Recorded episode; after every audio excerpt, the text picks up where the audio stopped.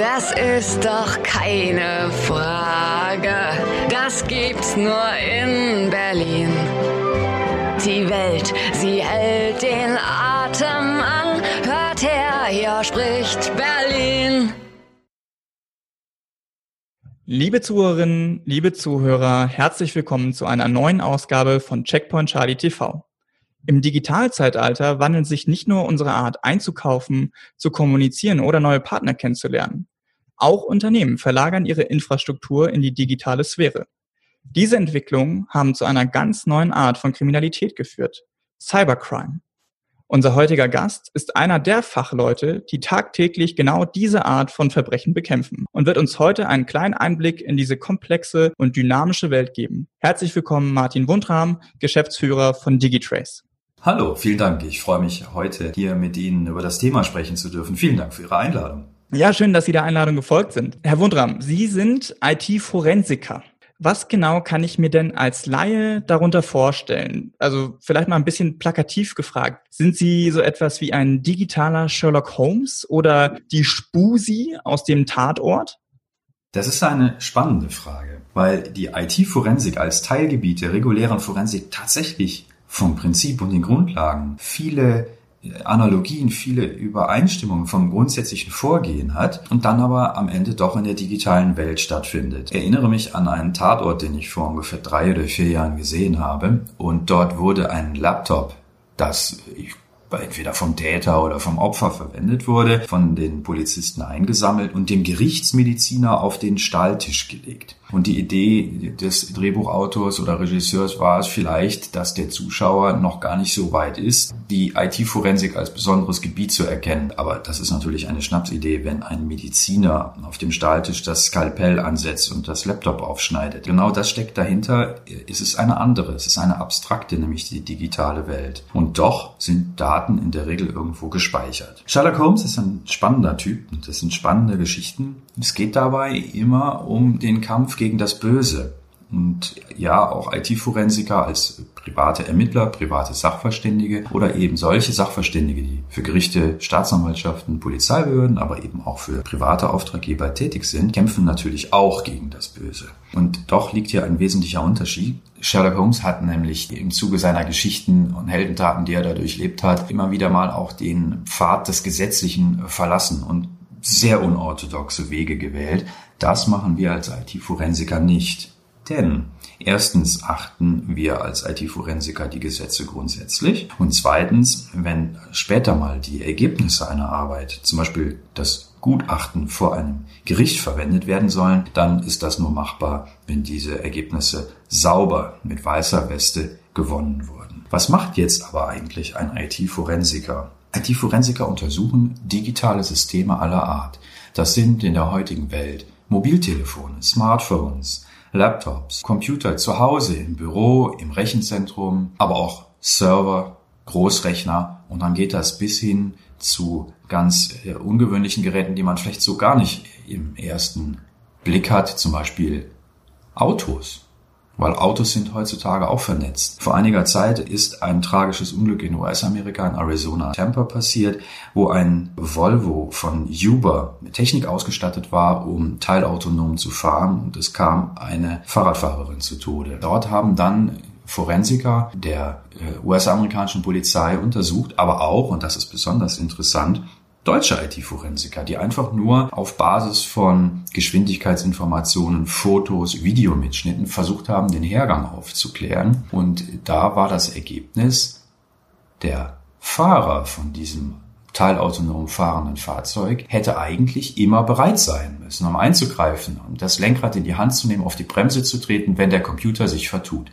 Und in dem Fall hat der Computer sich vertan und der Fahrer hat dabei leider auf seinem Tablet eine Fernsehserie geschaut und konnte nicht mehr eingreifen. Damit kam es zur maximalen Katastrophe einem Menschen, der gestorben ist. Das kann die IT-Forensik nicht rückgängig machen, aber zumindest kann sie, wie in diesem Fall, aufklären, was ist passiert, nämlich durch das Untersuchen von digitalen Datenspuren. Und ja, das ist manchmal so spannend wie die Spurensicherung aus dem Tatort oder einem anderen spannenden Krimi. Und häufig ist das aber auch Routinearbeit, langwieriges Bit und Byte zählen und arbeiten an diesen abstrakten Datenspuren. Also genauso wie jedes andere Arbeitsfeld auch hier eine Spannungsbreite. Alles klar, ja, Sie haben ja davon gesprochen, von dem Tatort. Wie sieht denn der Tatort in der digitalen Welt aus? Also wir kennen ja alle das Bild aus dem Tatort, aus Sonntagabendunterhaltung. Aber wie sieht es in der digitalen Welt aus?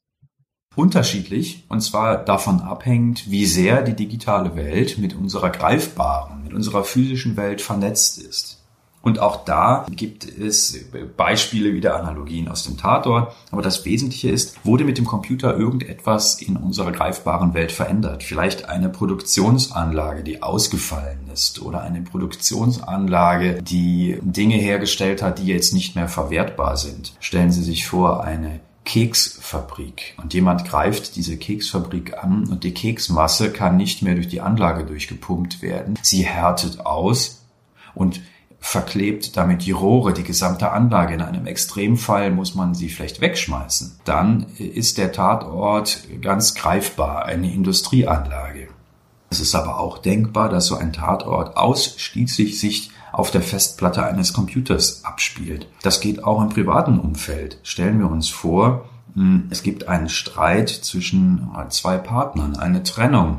Und der eine spielt nicht fair, er spielt mit gezinkten Karten, geht also an den Computer seines Ex-Partners heran und schnüffelt darum. Er schaltet den Computer an, überwindet vielleicht eine Passwortsperre, weil er entweder das Passwort kennt, was er eigentlich nicht kennen sollte, oder weil er irgendeine Technik anwendet, mit der er ein Passwort umgehen kann und schnüffelt dann rum. Was macht mein Ex-Partner? Und wenn so etwas passiert und ein IT-Forensiker später dieses vielleicht Laptop oder diesen Computer untersucht, dann ist der Tatort eben wirklich nur dieses Gerät. Und das Spannende an und das Besondere an diesem Punkt ist, als IT-Forensiker können wir den Tatort duplizieren.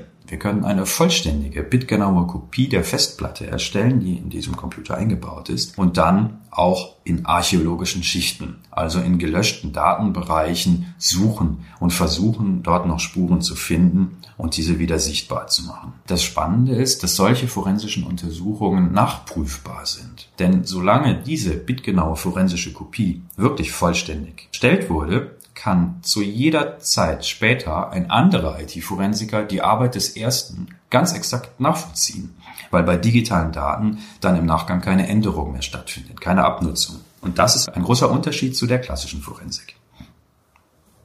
Ja, da fällt mir an, also ich bin auch passionierter Zeitverbrechen-Podcast-Hörer. Mhm. Genau in dem Rahmen geht es natürlich auch immer wieder um Gutachten. Und gerade psychiatrische Gutachten sind ja sagen wir mal, schwierig in Sachen Replikation und auch Ergebnisvergleich. Aber das ist natürlich spannend, dass die Daten da eine viel höhere oder was heißt eine viel höhere, eine absolute Genauigkeit sozusagen erlauben im Gegensatz zu der psychiatrischen Forensik. Oh, ja. Also Bits sind entweder eins oder null und geben damit eine scheinbare absolute Genauigkeit. Denn häufig muss man das interpretieren. Also man muss überhaupt immer alles interpretieren, was man beobachtet und werten, einordnen und dann zu einer Aussage kommen. Und das ist leider bei Computern nicht anders, obwohl Bits und Bytes eben schwarz-weiß vor einem liegen. Man kennt nicht immer die Bedeutung von digitalen Datenspuren und weiß nicht immer, äh, wie sind diese Spuren entstanden? Wie hat eine Software Daten abgelegt? Wie interpretiert eine Software diese Daten? Und diese Interpretationsarbeit ist letztendlich auch, ja, so wie vielleicht in der Psychologie oder in der Medizin zu leisten. Und das bringt eben auch leider immer wieder hohe Ungenauigkeiten oder zumindest eben interpretierungsbedürftige Situationen. Alles klar. Ja, dann gehen wir doch mal ein bisschen auf die aktuelle Situation ein. Durch die Corona-Pandemie sind ja nun viele Unternehmen auch in Homeoffice gegangen und haben viele ihrer Mitarbeiter ins Homeoffice geschickt. Nun ist immer wieder zu lesen, dass gerade diese Phase und diese Homeoffice Verordnungen der Unternehmen für Cyberkriminelle eine super Gelegenheit bieten. Ist das eine Einschätzung, die Sie auch teilen würden? Und wenn ja, gibt es da effektive Schutzmaßnahmen, die auch jeder Einzelne treffen kann?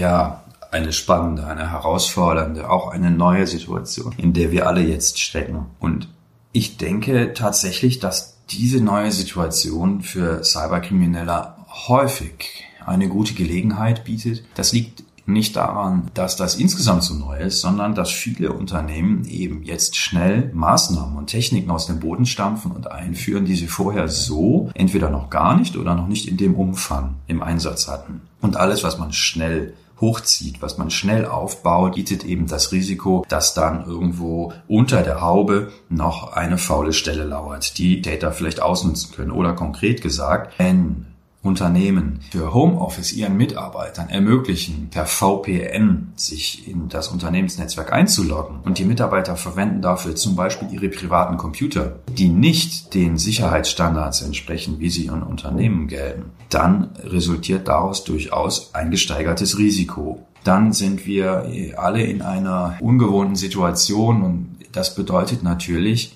auch eine Ungewissheit für die zukünftige Entwicklung. Und wenn wir jetzt E-Mails bekommen, also Spam-Mails mit äh, sogenanntem Social Engineering, also eine E-Mail, die uns eine besonders gute Geschichte erzählt, dann sind wir vielleicht, wenn es hier um Corona geht, als Menschen empfänglicher noch als für ähm, Social Engineering klassischer Art. Wenn wir also eine E-Mail bekommen in Bezug auf äh, Corona, Covid-19, dann ist vielleicht das Risiko höher, dass wir da draufklicken oder auf äh, so einer Geschichte, dieser Geschichte auf den Leim gehen.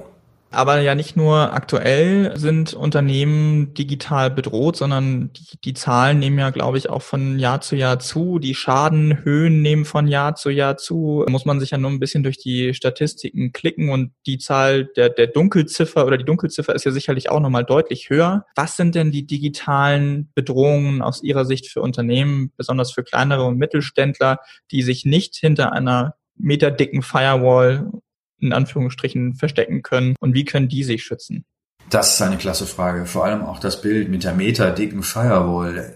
Das weckt ja Erinnerungen an Burgfestungen, an Stadtmauern, an Stadttore. Das macht deutlich, dass auch diese meterdicken Schutzwälle nicht wirksam sind, wenn jemand, der eine Zugangsberechtigung hat, also ein Bewohner der Stadt innerhalb der Stadtmauern an der Wache vorbeigeht und hat in seiner Tasche irgendetwas, was er nicht haben darf und schmuggelt das hinein. Oder er verlässt die Stadt wieder und darf selber passieren, hat in seiner Tasche aber etwas, das er eigentlich nicht mit rausnehmen dürfte. Besonders dann ganz plakativ, wenn jemand mit seiner Kutsche an diesem Wachposten vorbei in die Stadt rein oder rausfahren darf. Und so ist auch die Realität bei digitalen meterdicken Firewalls. Letztlich müssen da immer Daten rein und raus. Und da kann es keine absolute Sicherheit geben, was dazu führt, dass trotz Firewalls Daten ausgeleitet werden können, häufig, oder eben Daten auch eingehen können. Was ich gerade erzählt habe mit E-Mail, Social Engineering, eine E-Mail, die eben den Spam-Filter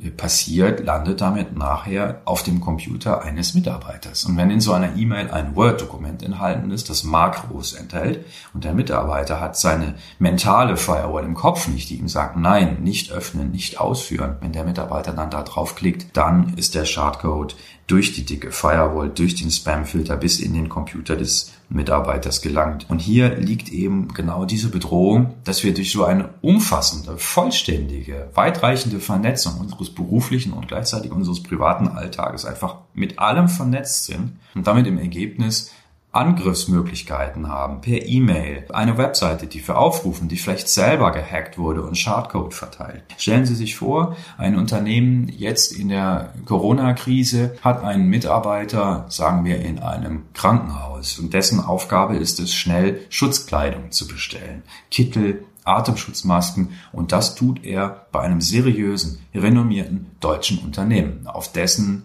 Business-to-Business Internetshop.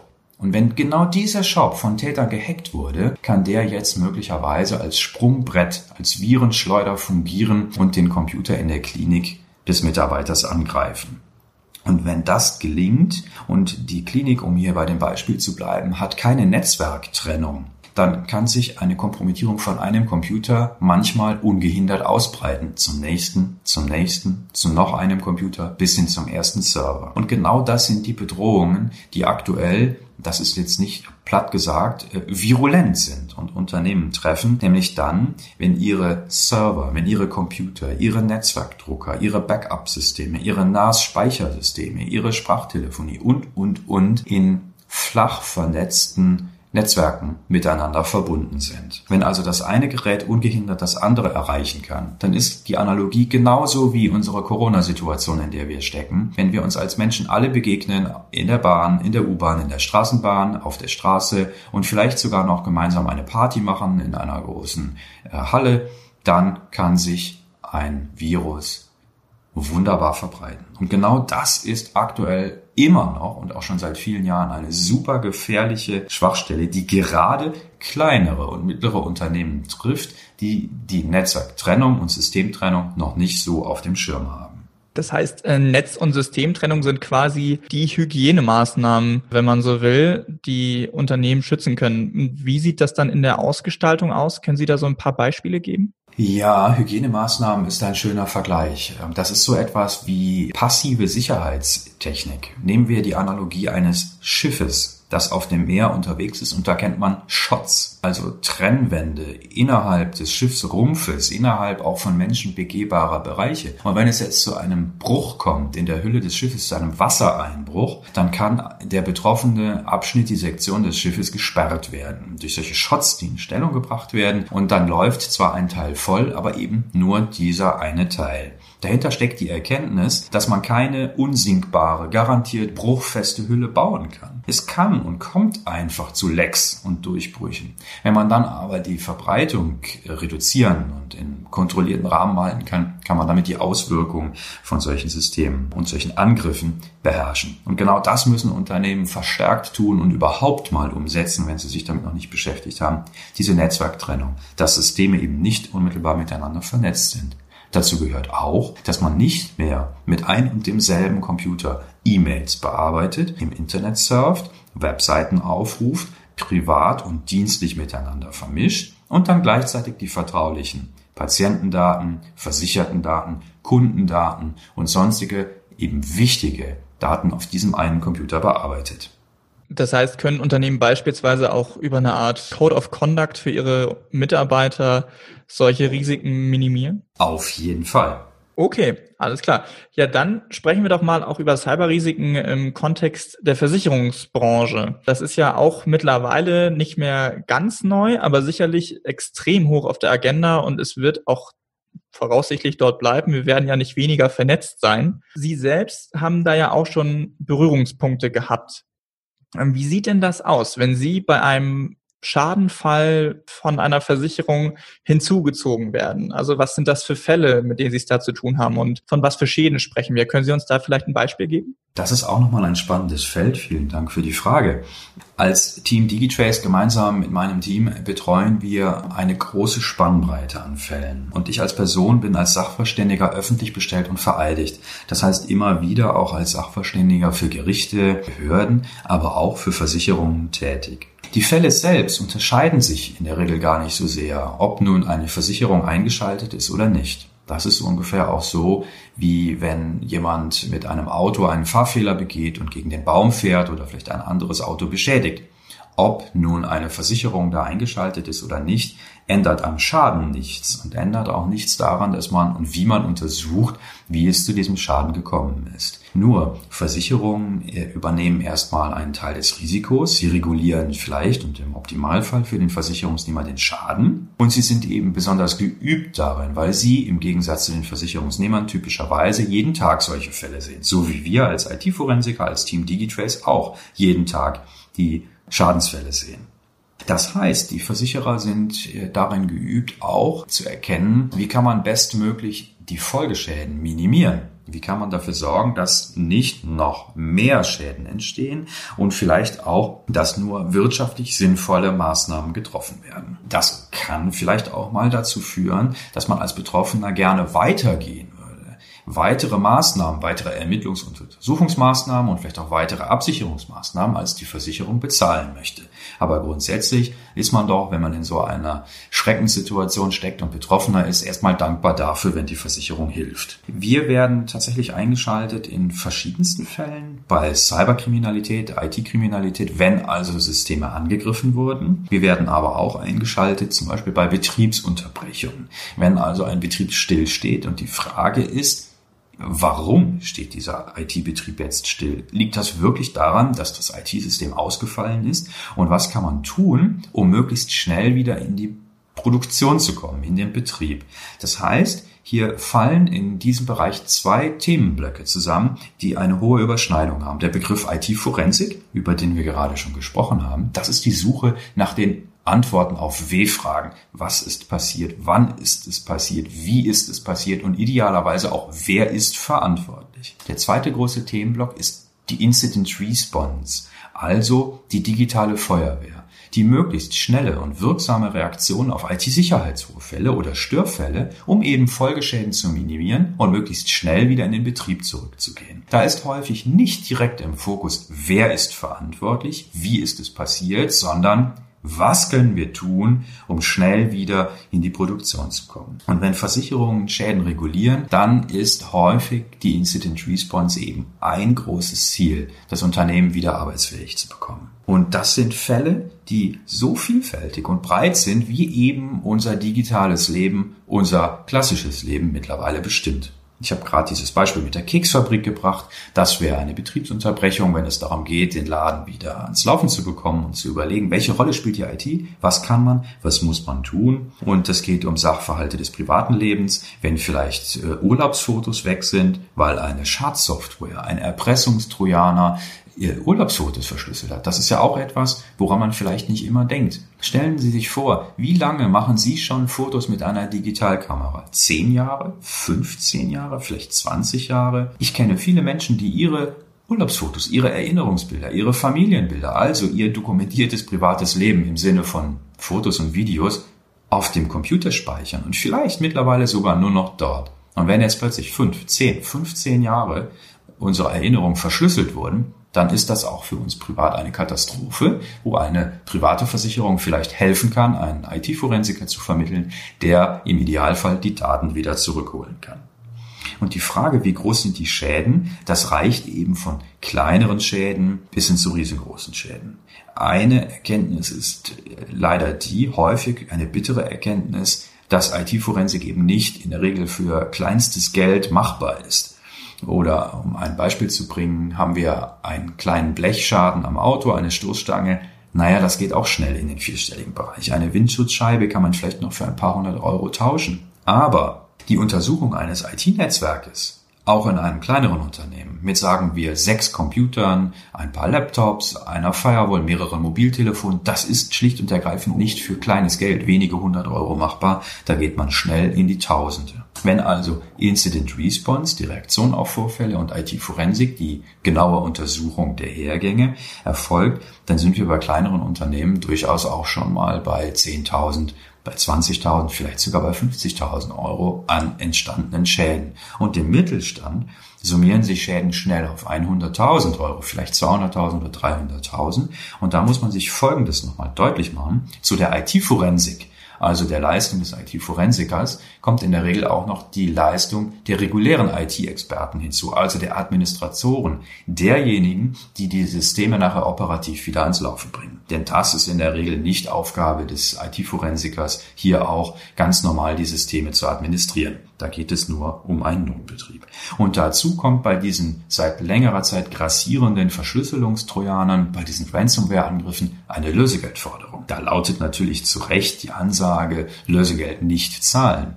Nur, Überraschung, was tut man, wenn die Erpresser alle Daten sicher gelöscht und verschlüsselt haben, alle Backups zerstört haben? Und solche Fälle gibt es leider weitaus häufiger, als man sich das so vorstellen mag. Wenn alle Daten, wirklich alle Daten eines Unternehmens weg sind und die einzige Möglichkeit, das Lösegeld zu bezahlen. Das führt dazu, dass man sich zumindest fragt, wollen wir das Lösegeld bezahlen? Und wenn jetzt die Lösegeldforderung 100.000, 200.000, 500.000 oder vielleicht sogar eine Million Euro beträgt, dann sind das Schäden als Summen, die nochmal auf die eigene IT-Forensik draufkommen. Das heißt, die Kosten summieren sich durchaus recht schnell.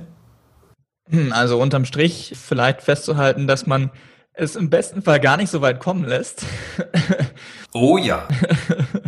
Ich glaube, das ist das, was ich vor allem auch als elementare Erkenntnis jetzt aus unserem Gespräch mitnehme, dass Vorsicht immer besser ist als Nachsicht, oder wie heißt es so schön? Ja, das ist in der Tat so. Das sagt sich so leicht. Ne? Das sind die warmen Worte äh, zum Schluss unserer Gesprächsrunde und hinterher weiß man es immer besser. Ja, dann, Herr Wundram, ich danke Ihnen vielmals für diese spannenden Einblicke in diese wirklich komplexe, aber ja auch dynamische Welt. Herr von Essen, und vielen Dank Ihnen. Das waren spannende Fragen. Dankeschön. Bleiben Sie gesund und virenfrei im doppelten Sinne. Ja, äh, Sie natürlich auch. Den Wunsch kann ich nur zurückgeben und natürlich auch allen Zuhörerinnen und Zuhörern vielen lieben Dank fürs Dabeisein und auch gerne bis zum nächsten Mal bei Checkpoint Charlie TV. Macht's gut, bis dann.